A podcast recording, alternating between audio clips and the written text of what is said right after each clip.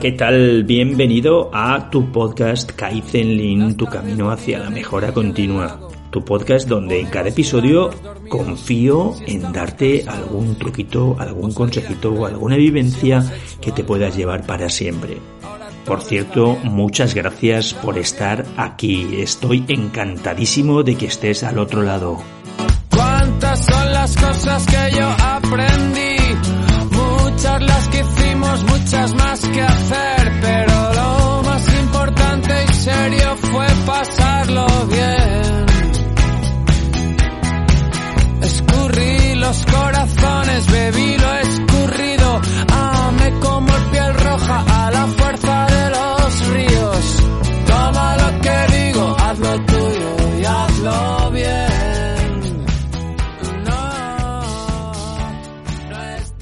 Hola, ¿qué tal amiga, amigo? Llegamos al episodio 119 de tu podcast Kaizen Lean, tu camino hacia la mejora continua. Y hoy un episodio casi relámpago, os diría, ¿eh? porque el domingo pasado estuve pues, un ratito con, con internet, con las redes sociales, con el LinkedIn, que sabéis que soy muy activo en LinkedIn y demás. Oye, el que no me sigue en LinkedIn, ya sabéis, Rafael Lucero, ¿eh?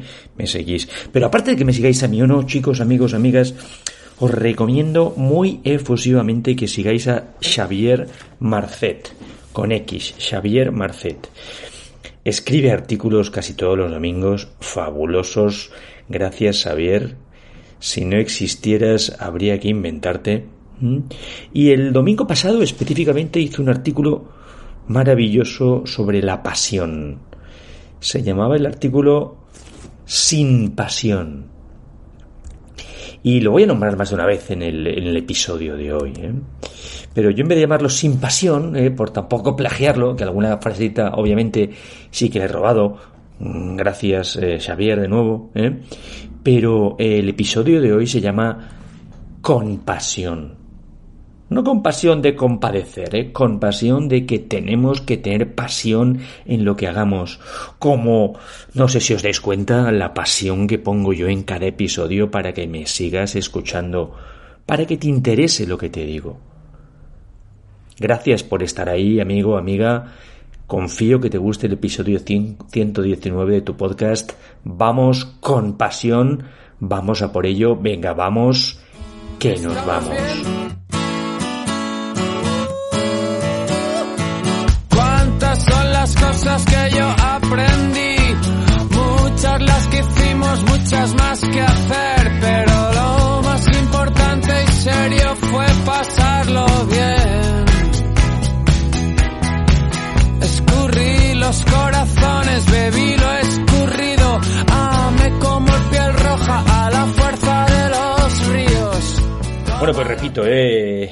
Gracias Xavier Marcet.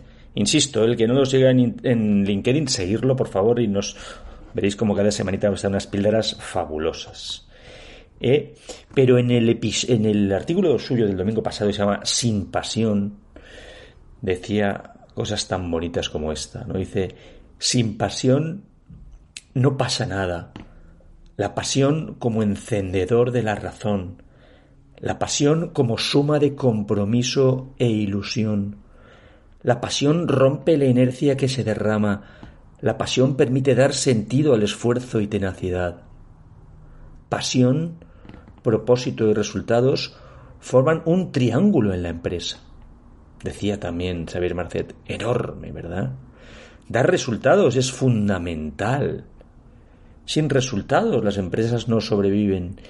Pero cuidado con solo pensar en el corto plazo, amigas y amigos. Los propósitos se despliegan también y son muy bonitos y muy importantes en las empresas, pero ¿seréis capaces de desplegarlos en resultados o los propósitos perecerán? Y los resultados obviamente no se pueden obtener de cualquier modo, pero no son negociables.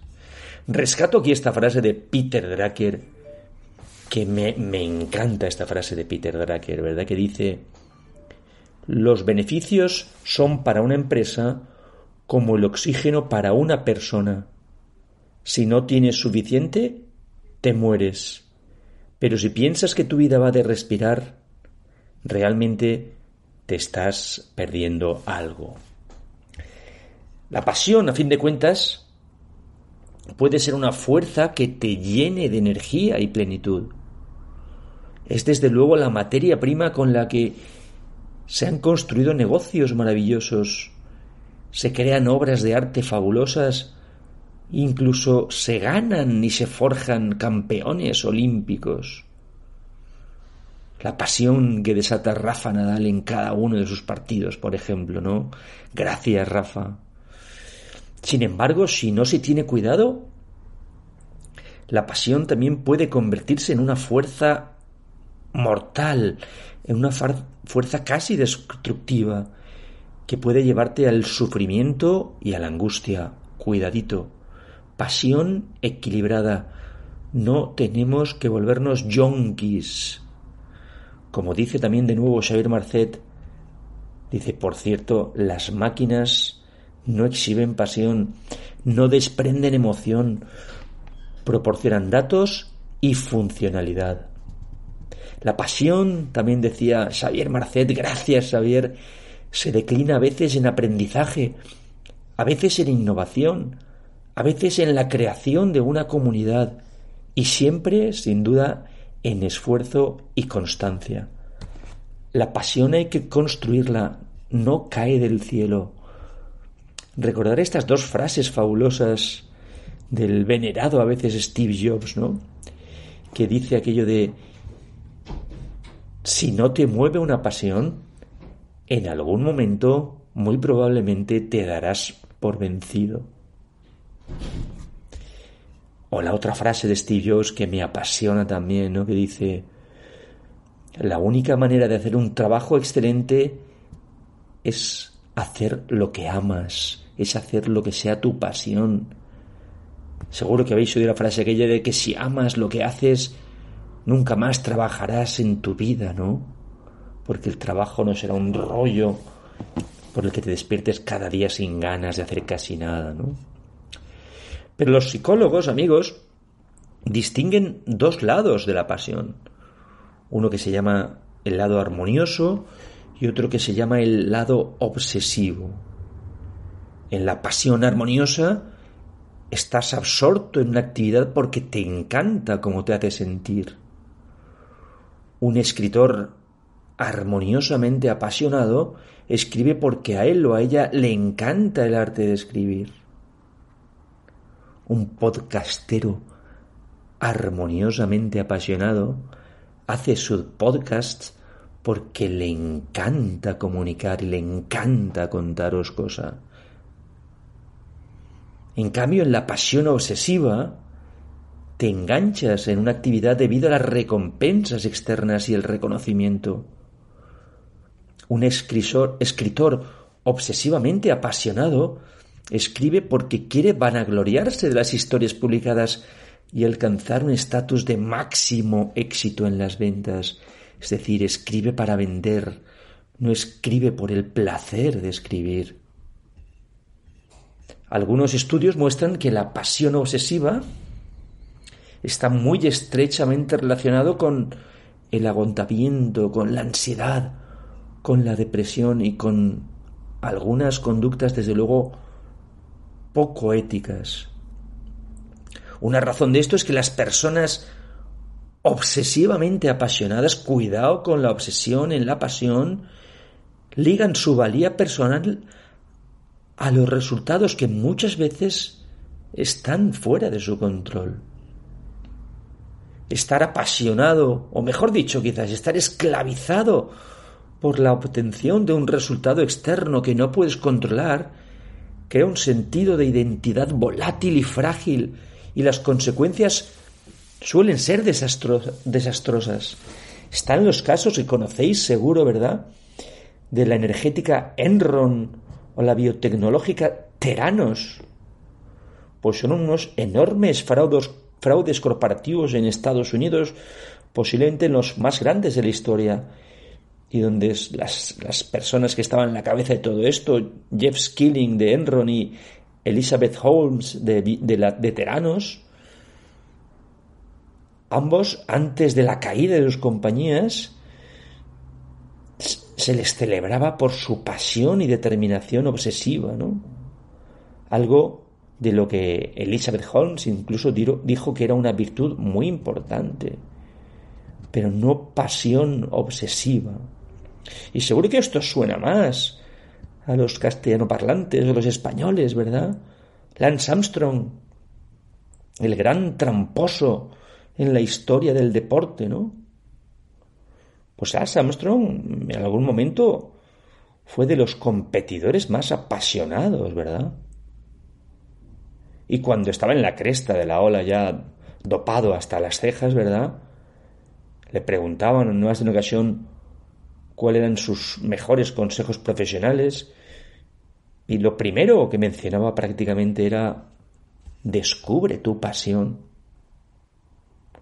Lo que todos los tramposos o todos estos individuos que os he dicho anteriormente tienen en común, y cuidado, si eres un Dios, sal de ahí rápidamente, es que sus pasiones se, se descarrilaron debido a un incesante enfoque en los resultados.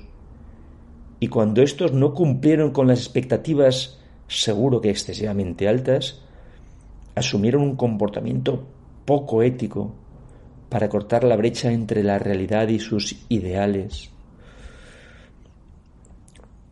Cuando empiezas a sentir la pasión por la validación externa, por el reconocimiento externo, la dopamina, que es un neuroquímico asociado con el impulso a esforzarse y sobre todo también con la adicción, inunda tu sistema nervioso y hace que sea casi imposible que sientas satisfacción.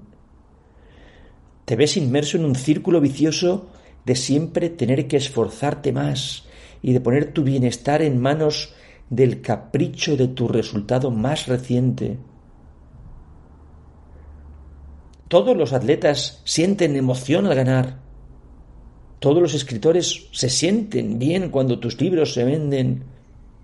Yo también, obviamente, me siento fantástico cuando mis podcasts los escuchéis muchas personas y cuando me ponéis comentarios o likes o me gustas, ¿verdad?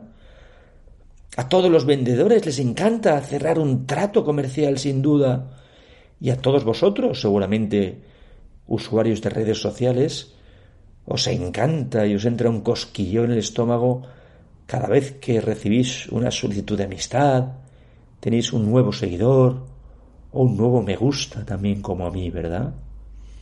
Pero la clave es reconocer estas emociones en el momento en que surgen y mantenerlas bajo control para evitar que se vuelvan fuerzas predominantes detrás de tu pasión.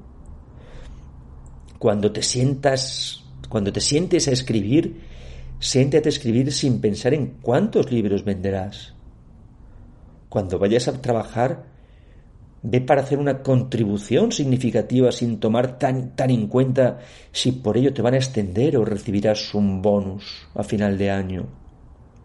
Cuando entrenes y compitas, hazlo para mejorar y dominar tu cuerpo, no para ganar premios o tener mejores puntuaciones. Cuando ames, ya sea una pareja, una amistad, un hijo, una mascota, hazlo para cultivar una relación especial, no porque quieras retratar tu relación en las redes sociales para que todos la vean y vean lo feliz que eres. En otras palabras, amigos, amigas, tu pasión no debe provenir del exterior, sino de tu interior. Este tipo de pasión, la armoniosa, está claramente vinculada con la, con la salud, con la felicidad y en general, sin duda, con la satisfacción en la vida. Pero la pasión armoniosa no llega de manera automática. La pasión armoniosa debe considerarse una práctica continua, como una fuerza que debe ser tratada con cuidado. Y déjame darte algunos consejitos finales algunos elementos clave de esta práctica que creo que pueden ser especialmente útiles para ti, para mí y para todos. Uno, no te juzgues ni, te, ni te compares con los demás. Compárate contigo mismo, con versiones anteriores de ti mismo y con el esfuerzo que estás haciendo en la actualidad. Sigue la regla 2, sigue la regla de las 24 horas.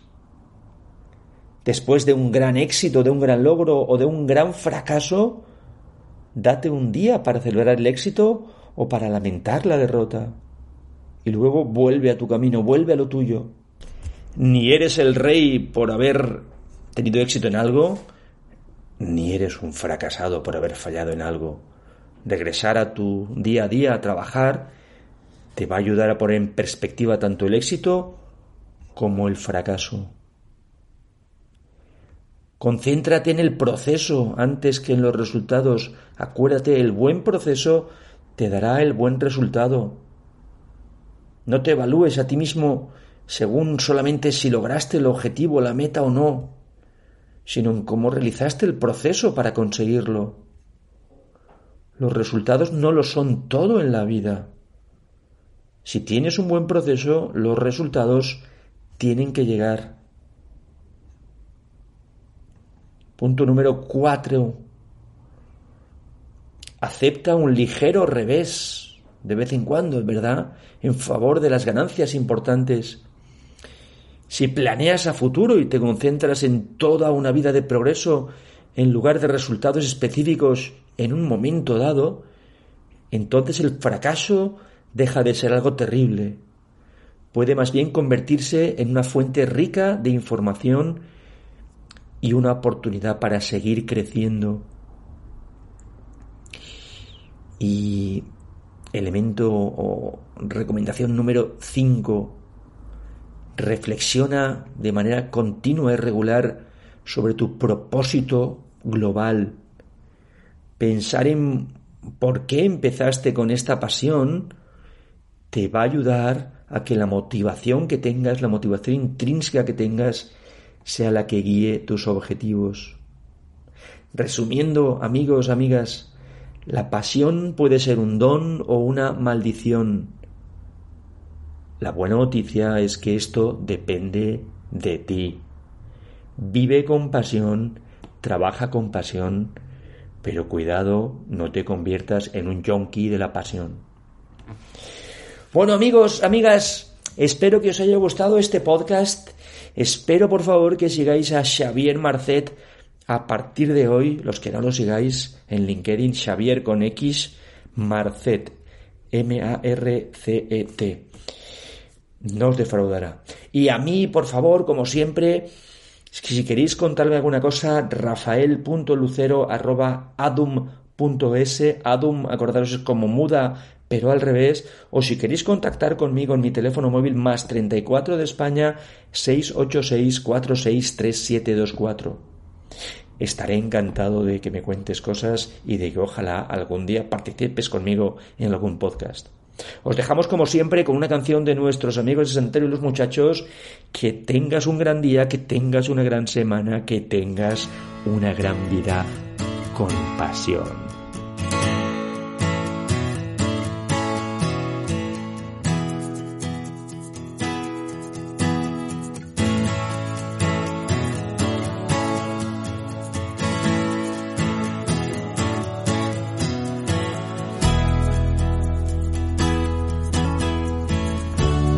tardes dominan el brillo del lago.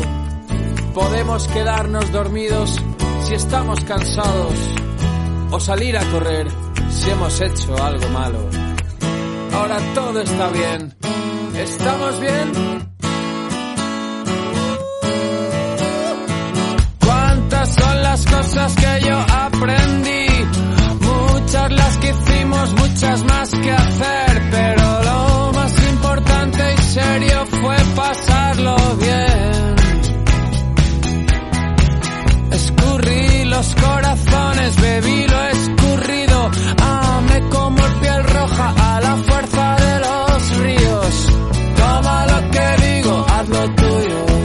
love.